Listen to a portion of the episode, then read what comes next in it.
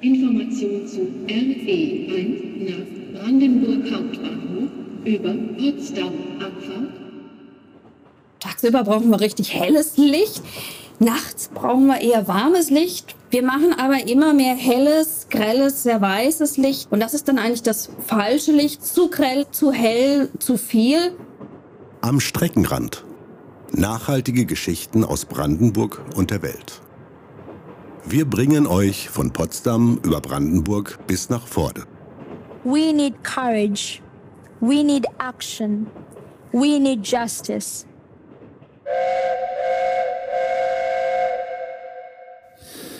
Hallo und herzlich willkommen. Schön, dass ihr wieder mit dabei seid, wenn wir auf Geschichten am Streckenrand blicken.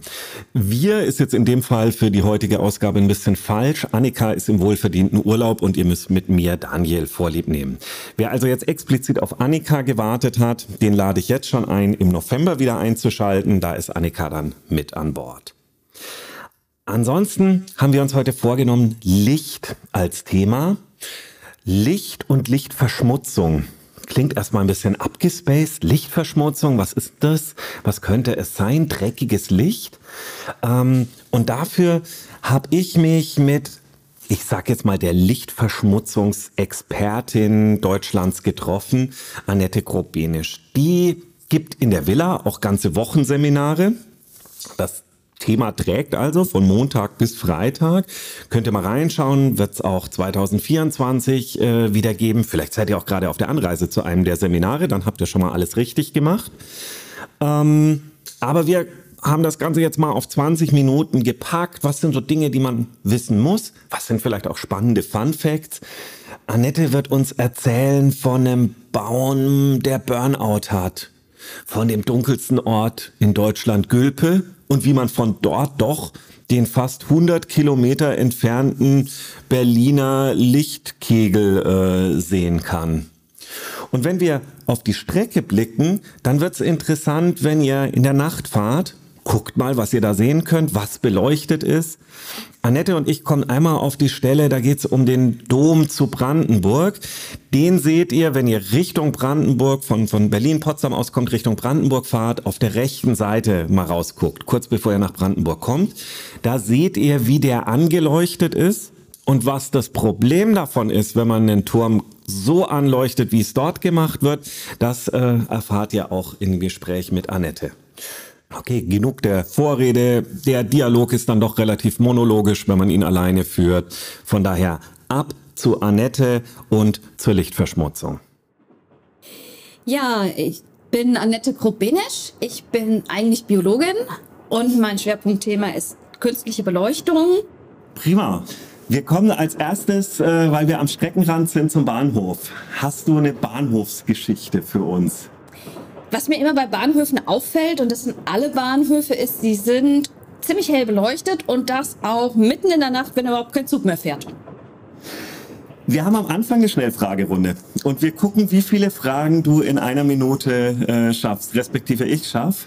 Sind sozusagen Ja- oder Nein-Fragen. Ähm, du darfst dann aber auch noch eine Satzerklärung dazu liefern. Three, two, one.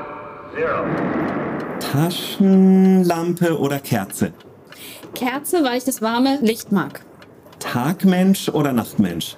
Nachtmensch, weil das ist mein Biorhythmus und Nacht ist cool.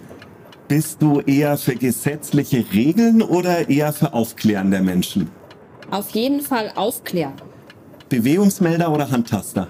Handtaster. Lagerfeuerabend oder Kinobesuch? Lagerfeuer. Das war eindeutig. Ähm, mal gucken, ob wir dich hier ins Grübeln kriegen. Orion oder der große Wagen? Orion. Warum? Weil ihn nicht unbedingt jeder sofort im Auge hat und weil er mich auch auf der Südhalbkugel immer begleitet hat. Und welche Farbe hat für dich Licht? Orange, Gelb, Golden. Und ansonsten eigentlich alle Farben des Regenbogens. Schön. Du setzt dich doch für Dunkelheit ein. Kann ich das so übersetzen, deine Arbeit, die du machst? Ja, genau. Nimm uns mal mit. Äh, wir fahren an den dunkelsten Ort hier, 50 Kilometer von vorne entfernt, nach Gülpe. Ich gehe mal davon aus, wir fahren in der Nacht hin, äh, damit das Ganze Sinn ergibt. Macht Sinn. Was sehen wir da? Was ist das Besondere, wenn wir da jetzt mit dir durch Gülpe spazieren würden oder auf Abwege von Gülpe kommen? Erstmal brauchen wir einen Moment, damit sich unsere Augen an die Dunkelheit gewöhnen. Obwohl wir ein gutes Stück haben, wo wir durch Dunkelheit auch fahren. Und wenn wir uns dann darauf einlassen und dann nach oben schauen und das Wetter macht mit, dann sehen wir ganz, ganz viel Licht da oben, nämlich die Sterne und wenn es die richtige Jahreszeit ist, auch die wundervolle Milchstraße. Und das ist was, was wir in den Großstädten leider nicht mehr sehen. Das ist das erste Highlight. Und dann sehen wir, dass es nachts eigentlich gar nicht so richtig dunkel ist, sondern dass alles so ein ganz besonderes Aussehen hat, ganz viel Geheimnis da draußen ist. Und wir hören natürlich auch eine Menge. Wir hören die Gänse, wir hören die Kraniche, vielleicht hören wir auch ein Pferd oder andere Nachttiere. Und wir haben Zeit, uns mal richtig einzulassen, dann aber auch wieder auf die Stille und darauf, dass nicht so viel Licht da ist, nicht so viel Eindruck da ist oder Einfluss da ist. Also es ist auch eine Möglichkeit, mal nicht so viel auf sich einströmen zu lassen, was das Schöne an der Dunkelheit ist. Du hast uns jetzt, glaube ich, richtig Lust gemacht, direkt mit dir nach Gülpe äh, zu fahren und mehr als Orion und großen Wagen äh, zu entdecken. Ähm, und jetzt komme ich aber noch mal, bevor wir in die Dunkelheit fahren, sind wir natürlich auf einer Party äh, gemeinsam äh, gewesen. Und ich stelle mir vor, du wirst gefragt, was machst denn du eigentlich? Wie würdest du das auf einer Party erklären, wo man gemeinhin nur 30 Sekunden hat, dann wird's langweilig? Was ich mache, ist eigentlich Leuten zeigen, dass Licht eine ganz, ganz tolle Sache ist, wenn es das richtige Licht ist und wenn es nicht zu viel ist. Dass wir mal darüber nachdenken sollten, wie wir Licht richtig gut machen und wo wir es eben nicht brauchen. Und wieder Lust und Neugier auf die Dunkelheit zu wecken, weil die Dunkelheit was total Cooles ist. Gerade auf Partys finden wir es auch ganz gut im Schummrigen mal. Und es gibt so eine ganz große Bandbreite. Es gibt halt nicht nur super mega hell und eklig, scheußlich, stockdunkel, sondern ganz, ganz viel dazwischen. Und diese Aspekte, die zu erleben, das ist eigentlich meine Arbeit. Du hast gerade gesagt, äh, den, den Leuten sagen, was richtiges Licht ist und was falsches Licht ist. Sag uns noch mal ein Beispiel, was ist ein richtiges Licht und wann habe ich falsches Licht verwendet? Oder wo wird falsches Licht verwendet? Also richtiges Licht hängt von der Tageszeit ab. Tagsüber brauchen wir richtig helles Licht. Sonnenlicht ist eigentlich das beste Licht, was wir haben können. Nachts brauchen wir eher warmes Licht. Wir haben vorhin Kerze gehabt, also Kerzenlicht ist ganz toll oder Lagerfeuer. Wir machen aber immer mehr helles, grelles, sehr weißes Licht. Wir haben jetzt die LEDs, die verbrauchen nicht viel Energie, was toll ist. Aber da kommt so ein weißes Licht raus und das tut unseren Augen oft nicht gut. Und das stört unseren Biorhythmus. Wir können dann schlechter schlafen. Und wenn wir das außen benutzen, dann haben ganz viele Lebewesen Probleme damit. Die Insekten, die fliegen da richtig drauf und kommen dann ums Leben. Die Vögel können nicht schlafen. Den Bäumen tut das ganze Licht auch nicht gut. Und das ist dann eigentlich das falsche Licht, wenn es zu grell ist, zu hell, zu viel.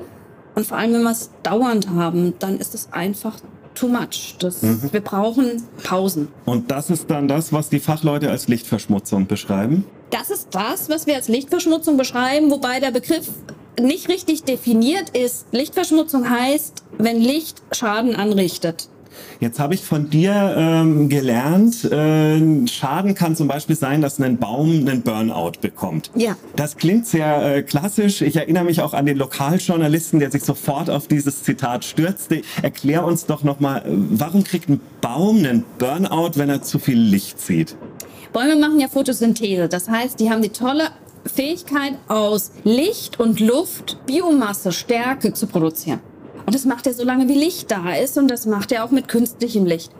Bäume brauchen aber nachts Ruhe, um eigentlich diese ganze Chemie, die dahinter steckt, wieder aufzuladen, wie einen Akku. Und eigentlich müssen die ähnlich ruhen wie wir. Wenn aber die ganze Nacht Licht da ist, dann macht er die ganze Nacht Photosynthese, Photosynthese, Photosynthese. Und dann entstehen sogenannte freie Radikale. Das sind aggressive Moleküle, die kennen wir Menschen auch. Die machen die Zellen kaputt die machen dann die Blätter vom Baum kaputt, die kriegen braune Flecken und sterben früher ab. Und die sehen aus wie verbrannt. Und dann hat er Burnout. Dann hat er. Burnout. Wie schnell passiert es? Also wenn ich bei meiner Gartenparty einen Baum habe und ich will, dass das ein bisschen stimmungsvoll ist und dann habe ich mir so eine Leuchte und statt die Bühne zu beleuchten, leuchte ich den jetzt mal drei Stunden am Abend grün an. Kriegt er dann auch schon Pickel oder ähm, ist ihm das egal, was ihm da an einem Arm passiert? Also den einen Arm kann er wegstecken. Ich glaube, das kann man vergleichen mit, ich muss mich nicht jeden Tag gesund ernähren. Ich kann mir auch mal eine Tafel Schokolade gönnen und sterbe nicht daran. Beruhigend zu wissen. Es, es ist nur, dass es einfach, wenn es immer wieder kommt und zu viel ist. Und es ist ja auch nicht nur das Licht allein. Es ist eben ein Faktor, der diesen Baum als Organismus schwächt. Und dann kommen noch die anderen Faktoren dazu. Das Klima verändert sich, wir haben Luftverschmutzung, wir haben so viele Umwelteinflüsse. Und Licht ist jetzt noch ein Stressfaktor, der oben drauf kommt. Und es ist ganz, ganz schwer zu sagen, das macht jetzt so und so viel Prozent aus oder der stirbt dadurch nach so und so viel Tagen, Monaten, Jahren. Das können wir nicht messen, aber wir wissen, es ist halt einfach ein Problem mehr. Und wir sollten uns überlegen, ob wir dieses Problem mehr eigentlich brauchen. Das nehme ich mal als ersten Tipp mit. Also ähm, nicht Bäume Tag und Nacht anleuchten. Ja. Nur äh, die meisten HörerInnen werden sowieso nicht den ganzen Tag damit oder die ganze Nacht damit beschäftigt sein, Bäume anzuleuchten. Was wäre noch was, wo du sagst, ich habe jetzt ganz kurz Zeit und ich kann hier mal so einen Tipp weitergeben. Was, was machen viele Leute falsch und könnten aber einfach richtig machen? Also eigentlich ist es schon so die Garten- und Hausbeleuchtung, wo es mehr und mehr Mode wird, ganz viel drumherum zu beleuchten. Im Baumarkt kriegt man da ganz, ganz tolle Geschichten. Und das ist aber was, was nicht nur unbedingt die Bäume im Garten stört, sondern die Vögel durcheinander bringt. Die können dann schlechter schlafen, die Igel werden dadurch geblendet, die Fledermäuse stört's auch. Wir sehen das als schön, als Gartengestaltung, aber die Natur stört es. Und was viele Leute nicht wissen, wir haben ja diese kleinen Solarlampen, die ja CO2-neutral im Betrieb sind, aber die machen eben auch Licht. Und dieses Licht stört auch die Tiere in unserem Garten. Die sind also keineswegs umweltfreundlich. Okay, also den Garten lassen wir in Ruhe in der Nacht, außer die Oma kommt zu Besuch, dann äh, machen wir einen Bewegungsmelder hin, damit die einmal zur Sicherheit bei uns äh, ankommen kann. Genau. Mm, Ich habe keinen Garten. Kann ich auch damit nichts falsch machen oder doch? Wir können jetzt darüber diskutieren, wie viel Weihnachtsbeleuchtung man zum Beispiel hat. Da gilt dasselbe wie beim Garten. Wenn das hin und wieder mal ist, ist das kein Beinbruch. Was wir aber machen können, wir sind ja alle Teil einer Gemeinschaft und wir können da uns darüber Gedanken machen, wie wir unsere Straßen und Plätze beleuchten und was wir von unserer Stadt, unserer Gemeinde erwarten. Und im Moment wird immer mehr und immer heller beleuchtet, weil die Idee ist, dass mehr Licht alles sicherer macht. Das sehen wir aber nicht in den Polizeistatistiken. Also mehr Licht macht die Welt nicht besser. Und was ganz toll wäre, wäre, wenn mehr Leute sagen, ich brauche eigentlich gar nicht so viel Straßenbeleuchtung und ich brauche sie auch nicht die ganze Nacht. Ich muss nicht um drei Uhr mein Dorf zum Beispiel beleuchten oder nachts brauche ich nicht genauso viel Licht wie im Winter um sechs Uhr abends. Und das einfach auch zu kommunizieren und der Gemeindeverwaltung, der Stadtverwaltung zu sagen, Leute, es muss nicht gefühlt taghell sein. Es ist okay, wenn es dunkler ist. Ich habe trotzdem keine Angst. Die brauchen wir nämlich nicht zu haben. Da kommen wir dann in dem gewissen Sinn auch zu Gülpe, die ja dann äh, gesagt haben, okay, wir wollen, dass es hier dunkel bleibt. Wir setzen uns auch dafür ein, dass die Straßenlaternen abgeschaltet sind oder nach unten äh, gedämmt sind. Also ich mache äh, Druck auf meine lokale Politik zum Beispiel und weise mal darauf hin, ich brauche es eigentlich gar nicht äh, mit Flutlichtscheinwerfer auf dem Dorfweg. Kann ich in meiner Wohnung Sachen beachten, die mir gut tun, was das Thema Licht angeht? Wir können mit Licht eine Menge für uns machen, weil Licht ganz, ganz wichtig für unsere Gesundheit ist. Und da kommt auch die Tageszeit dazu. Also wenn ihr für euch was Gutes tun wollt, besorgt euch tagsüber ganz, ganz viel Licht, am besten Sonnenlicht oder weißes Licht und für abends dann eher warmweißes Licht. Wenn ihr in den Baumarkt geht, guckt mal nach Vintage. Heißt das, das ist eher so orangenes Licht oder Ember heißt das manchmal auch. Da ist wenig Blauanteil drin. Dieser Blauanteil im Licht, der wirkt auf unser Gehirn. Dann wird weniger von dem Hormon Melatonin erzeugt und Melatonin bringt uns abends in Ruhezustand. Und wenn ich dann abends warmes, weißliches Licht habe, dann, dann fühlen wir uns alle besser. Es fällt uns leichter einzuschlafen. Das ist, was wir für uns tun können. Es gibt auch an allen Elektrogeräten diese Blaufilter, also am Computer, am Smartphone, die sollte man auch wirklich einschalten. Die helfen, dass wir besser einschlafen. Das ist das, was wir für uns tun können. Und für Umwelt und Nachbarn, wenn ihr Vorhänge oder Rollläden habt, dann denkt auch mal darüber nach, die zuzumachen, damit nicht so viel Licht rausstrahlt, weil manchmal strahlt es eben auch in andere Wohnungen und es kann schon mega hell sein.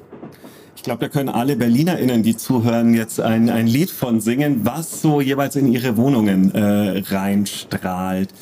Ähm, ich überlege gerade, wenn wir den Weg von Berlin wahrscheinlich als einen der hellsten Spots in Deutschland. Ähm, ja, nein, nee, was, was ist am hellsten? Ich, also ich versuche den Gegensatz zu Gülpe jetzt zu finden. Also interessanterweise ist Berlin eine relativ dunkle Stadt, wenn man es so im Großen sieht. Aber wir haben auch große Unterschiede in der Stadt. In den Wohngebieten in Berlin ist es nicht ganz so hell und dann haben wir natürlich Plätze wie den Potsdamer Platz oder den Alexanderplatz, die sehr, sehr hell sind. Wie weit kann ich die denn dann sehen? Na, Also von die- Gülpe aus können wir die noch sehen. Da können wir Berlin als Lichtkuppel äh, sehen. Das sind dann 70, 80 Kilometer. Kommt ungefähr hin und wir sehen es wirklich noch am Horizont, vor allem wenn es bewölkt ist, dann sieht man so einen weißen Schein oben am Himmel. Und wir sind nicht so lichtempfindlich, wenn wir uns dann vorstellen, wir wären ein Insekt oder eine Fledermaus. Die sehen das noch viel heller.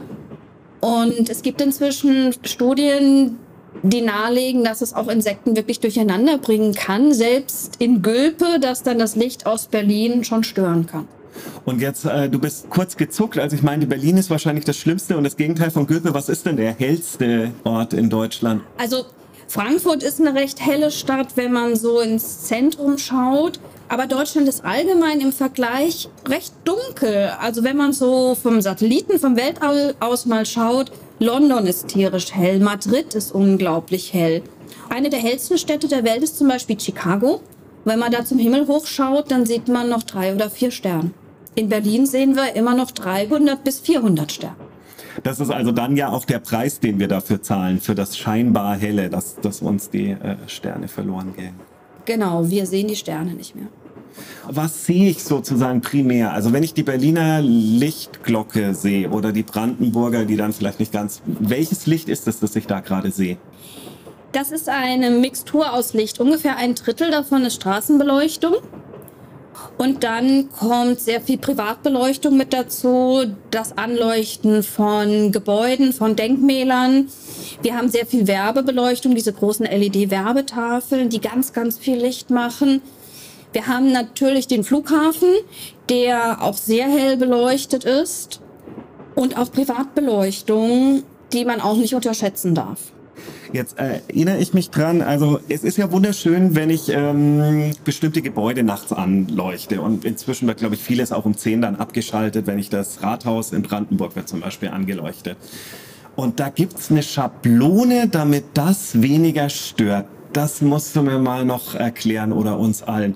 Weil ich denke, man leuchtet halt da, ich mache mal schnell mal einen Scheinwerfer hin und dann leuchtet man so ein Rathaus an. Das muss doch, kann doch nicht so schwierig sein. Das ist genau das Problem. Viele machen das, die gehen im Baumarkt, auch kleine Gemeinden, kaufen einen Scheinwerfer und dann wird das volle Kanne angestrahlt, auch sehr hell. Aber es gibt in der Tat so Aufsätze, wo genau die, das Gebäude rausgeschnitten ist. Und da muss man schon ein bisschen wissen, was man tut. Dann kann man das so ausrichten, dass das Licht wirklich nur auf die Fassade geht und kaum oder gar nichts daran vorbei. Das ist auch toll für die Nachbarn, weil die eben dieses Licht auch nicht mehr zu sehen bekommen. Und dann kann man sogar sagen, ich nehme einzelne Fenster raus. Oder Fledermäuse zum Beispiel, die fliegen nicht gerne zu beleuchteten Fassaden. Man kann richtig Fledermaus-Flugkorridore dann einbauen mit diesen Schablonen. Dann kann so eine Kirche auch noch als Fledermausquartier dienen. Und dann kann man auch noch mit moderner Lichttechnik wirklich gucken, mache ich das unterschiedlich hell und kann so Aspekte von einer Fassade, gerade vielleicht so eine alte Kirche, ganz toll rausarbeiten. Und das ist halt um Klassen schöner, als zu sagen, ich habe jetzt hier meinen dicken, fetten Scheinwerfer und das Ding wird jetzt weiß und hell angestrahlt, was dem Gebäude ja eigentlich auch nicht wirklich gut tut.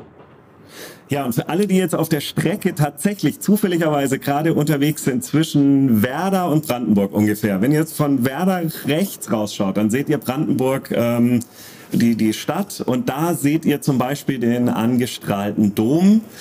Ob der mit Schablone angestrahlt wird, das verraten wir euch dann vielleicht in der nächsten Folge, wenn wir da nochmal nachrecherchiert haben.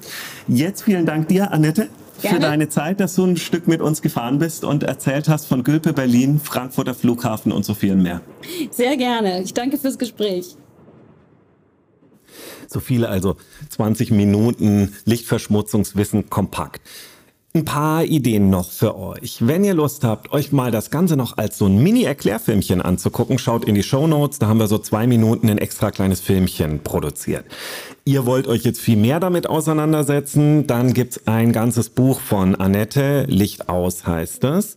Und wie schon am Anfang gesagt, ihr wollt gleich fünf Tage und verbunden mit der Villa Forde das ganze Thema erleben, dann ist das nächste Seminar vom 11. bis zum 15. November 2024.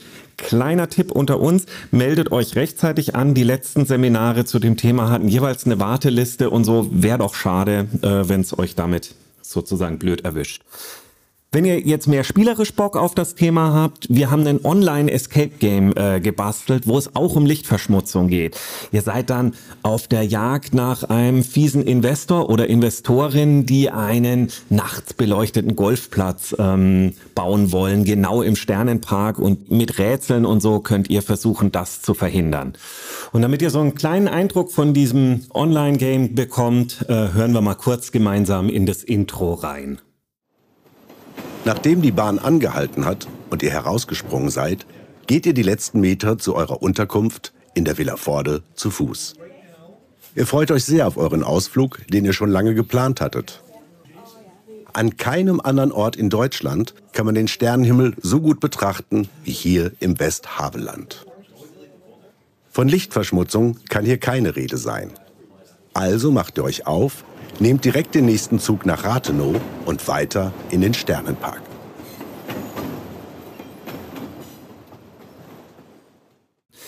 All die Sachen packen wir euch in die Show Notes rein, damit ihr das auch ähm, direkt findet. Genug vom Werbeblock. Hm, ich möchte noch einmal kurz auf unser Leitgedanken zurück und immer wieder ja auch die Frage, was macht uns bei bestimmten Themen Mut? Und da muss ich sagen, bei Lichtverschmutzung, finde ich, gibt es so ein paar Punkte, die, die mir relativ einfach mal Mut machen. Weil ich glaube, ähm, das Wissen über das Thema ist nicht sehr groß. Wenn wir das ein bisschen vergrößern, wie zum Beispiel ihr jetzt gerade über die halbe Stunde, die ihr zuhört, dann können wir relativ einfach, in Anführungszeichen billig, gute Maßnahmen treffen. Also wir hören einfach auf, den Garten nachts die ganze Zeit zu beleuchten, nur weil wir so eine schöne Solarleuchte haben, sondern wir gucken, dass das ein Bewegungsmelder ist, der wirklich nur angeht, wenn da jemand rumläuft. Freut den Igel, freut nicht so sehr die Nacktschnecken. Die Nacktschnecken zieht nämlich das viele Licht an. Da habt ihr sogar was gewonnen. Ja, weniger äh, Licht, weniger Nacktschnecken. Ähm, ein bisschen Schritt größer sind diese Schablonen für die Scheinwerfer, die da Annette angesprochen hat. Das erfordert dann vielleicht mal den Schritt zu eurem Kirchgemeinderat oder zum Ortsvorsteher, je nachdem, was für ein Gebäude das ist, das vielleicht bei euch angestrahlt ist. Weil das wäre natürlich schon was, dass man nicht einfach komplett in den Himmel strahlt, sondern dass man ähm, da eine Schablone drauf äh, bastelt auf diesen äh, Scheinwerfer, damit wirklich dann nur das schöne Gebäude angestrahlt wird. Schablone bastelt klingt jetzt vielleicht ein bisschen arg nach, ihr nehmt Schere und Papier, so einfach ist es nicht. Aber wir sprechen hier wirklich nicht über Maßnahmen, die dann wahnsinnig viel kosten, sondern da geht es echt viel um, müssen wir nur wollen. Und dann könnten wir beim Thema Lichtverschmutzung relativ einfach Schritte vorankommen. Wenn ihr jetzt schon den Podcast hört und Richtung Weihnachtszeit geht, überlegt mal, wie viel Weihnachtsbeleuchtung ähm, 24 Stunden lang leuchten muss. Wer da Spaß an Negativbeispielen hat, der sei auch herzlich nach vorne eingeladen. Da könnt ihr einmal die Straße entlang gehen und ihr habt das Gefühl in, im Dezember, ihr seid in einem Lampenladen. Ähm, 27 rot angeleuchtete Weihnachtsmänner klettern irgendwelche ähm, Dächer hoch vielleicht ein bisschen weniger davon, ähm, dann können wir uns alle immer noch auch über das Licht freuen. So viel also zum Thema Lichtverschmutzung, so viel für heute. Ganz kleiner Ausblick in den nächsten Monat. Da werden wir uns mit der Geschichte der Villa Forde beschäftigen. Annika hat ein ganz spannendes Gespräch mit Werner Bövingloh, dem Gründer der Heimbildungsstätte Villa Forde, geführt. Ähm, also da freue ich mich auch jetzt schon drauf, was wir da so als gesamte Folge draus machen. Bleibt dabei. Wenn euch die Sehnsucht äh, nach unserem Podcast zu groß ist, einen Monat Abstand zu lang ist, könnt ihr ja jetzt erstmal wieder von vorne anfangen. Die Folgen sind alle noch da. Macht's gut, tschüss und bis bald, euer Daniel. Angekommen. Wir bitten alle Fahrgäste auszusteigen. Nun ist aber genug geredet. Denn wie schon die Klimaaktivistin Vanessa Nakate sagt, Words won't curb CO2 emissions. dieser Podcast ist Teil der Bildungsarbeit der Villa Forde. Wir sind eine Bildungsstätte im Land Brandenburg und laden zu Seminaren mit vielfältigen Themen ein. Wir danken unseren Förderern, insbesondere dem Brandenburger Ministerium für Bildung, Jugend und Sport, für die Unterstützung. Weitere Informationen zu den Podcast-Themen und unserer Bildungsstätte findet ihr auf www.villa-forde.de.